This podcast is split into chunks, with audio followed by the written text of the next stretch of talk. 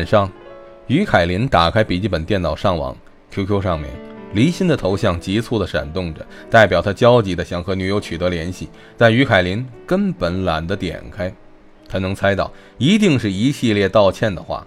可惜的是，这些话语已经无法打动他了，他被伤得太深。于凯林狠下心，将离心丢进黑名单中，手机在之前也关机了。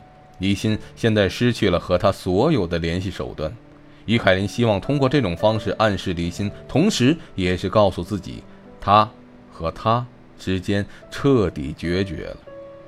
QQ 上的另一个头像闪动起来，是公司的同事孟小雪，一个比于凯林还要小两岁的湖北女孩，和于凯林一样，她也是外地人。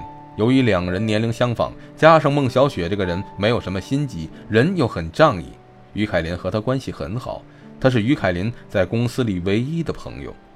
此刻，孟小雪在线上问：“凯林姐，今天你电话怎么打不通？”于凯林回复：“我搬出来住了，手机暂时关机了。”孟小雪：“跟李欣吵架了？”于凯林：“不只是吵架这么简单，我跟他彻底分手了。”孟小雪发了一个表示惊讶的表情：“出什么事了？”于凯林一言难尽。孟小雪，讲给我听听吧。于凯林，小雪，我现在有些心烦，不大想说这件事儿，以后再告诉你吧。孟小雪，好吧。啊，对了，你搬哪儿了？于凯林，离公司很近，就在米市街的四跳巷，以后请你来玩。孟小雪，好啊，房子还不错吧？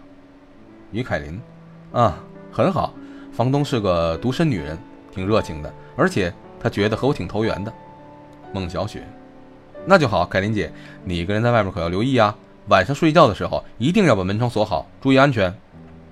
于凯琳身体内淌过一阵暖流，知道了，谢谢你，小雪。我今天有点累了，就先下了啊，明天公司见。孟小雪，好的，凯琳姐，再见。于凯琳退出了 QQ，关了电脑，她从书桌抽屉里拿出一本日记簿。这是于凯琳多年的习惯，她每天都会把生活的点滴和种种快乐、悲伤记录下来，就像跟一个无所不谈的闺中密友倾诉衷肠。今天，他记录下了租房的整个过程，由冷变热的女房东，还有他那糟糕的肥肠土豆盖浇饭。写完之后，于凯琳将日记本放回抽屉里，从衣柜中拿出一套内衣，走进卫生间。于凯林站在热气翻腾的淋浴花洒下，闭着眼睛，任由那许多细小的水柱冲刷着自己的身体。真脏！他意识到，离心也许在东窗事发之前就已经背着自己做过那种事儿了。这意味着，他把他也变脏了。想到这里，于凯林身体一阵抽搐。他希望清水能把自己冲刷干净，也能把他记忆中关于离心的那一部分彻底清洗。该死的，我为什么还在想他？我不是已经下决心和他断绝了吗？就算不用努力，我也该忘记那个肮脏的男人。这时，他突然听到外面房间里传出一个声响，好像是某种碰撞的声音。于凯琳的心一下收紧了，不由自主地抱住身体，惊恐地睁大了眼睛。什么声音？外面不可能有人，我是锁好了门的。于凯琳关掉淋浴花洒，卫生间里骤然安静下来。他竖起耳朵仔细聆听，却没有再听到什么声响。是我听错了，还是错觉？于海林想着，不管怎么样，我要出去确认一下。他用一张大浴巾裹住身体，轻手轻脚地走出卫生间，警觉地扫视着房间内，并没有发现什么异常。于凯林突然想到一种可能性，也许这房子里有老鼠。为了确认，他在房间的各个角落开始寻找起来。于凯林从小胆子就比一般的女生稍大一些，不害怕蛇虫鼠蚁这一类的东西。整间房都看了一遍，并没有发现老鼠或者老鼠洞。于凯林猜想，这鬼东西可能藏在某个暗处。他首先想到的便是床下。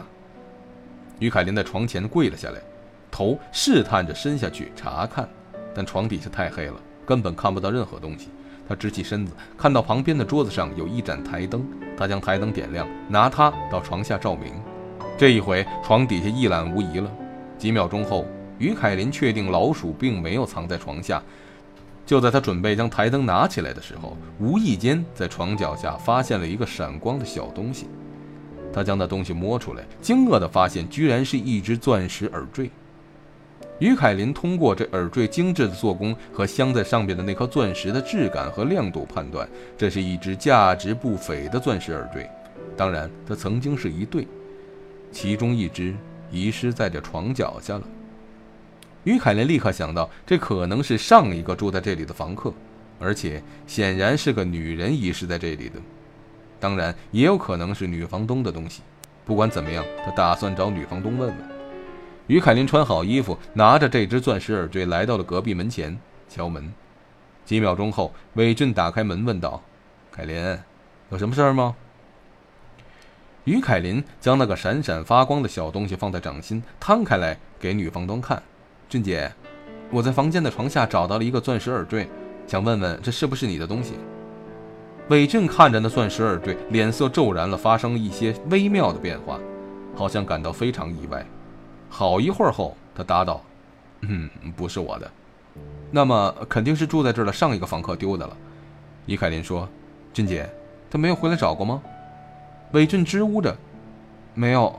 啊，也许他不知道自己丢了耳坠吧。”于凯琳愣了一下，“哦，俊姐，那我把它交给你吧。”“啊，好的。”韦俊收下耳坠，“如果他回来找的话，我就交还给他。”“好的。”于凯琳说，“那我过去了。”回到房间里，于凯林将门锁好，然后坐在床上，眉头不禁皱了起来。韦俊那一瞬间变现出来的不自然的表情，他注意到了，而且他还发现了一些不合逻辑的小细节。韦俊说：“那女房客不知道自己丢了耳坠，这显然是不可能的，因为这种贴身的东西弄丢以后很快就会发现，怎么会不知道呢？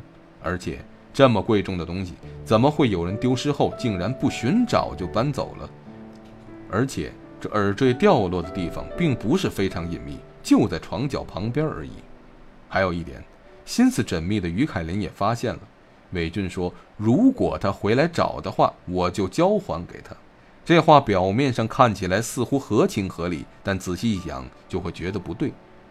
那女房客在这里租房子，难道作为房东来说会没有她的联系方式？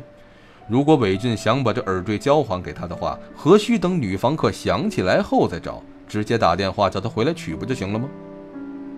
于凯莲用手托着下巴思索着，种种迹象表明，韦俊显然在某些方面没有说实话，他对自己有所隐瞒。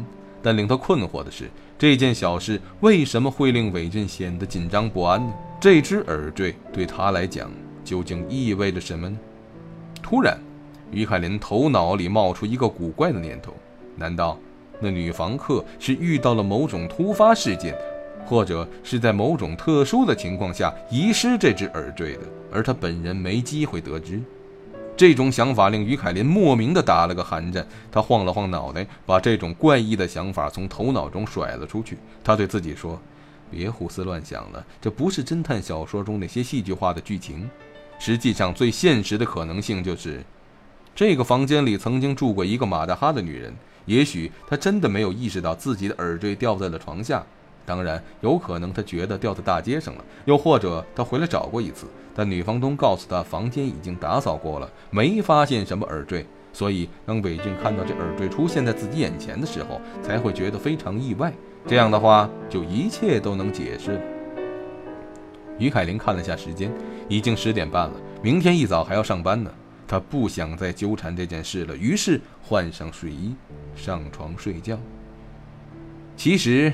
人在遇到某些事情后的第一直觉往往是很准的。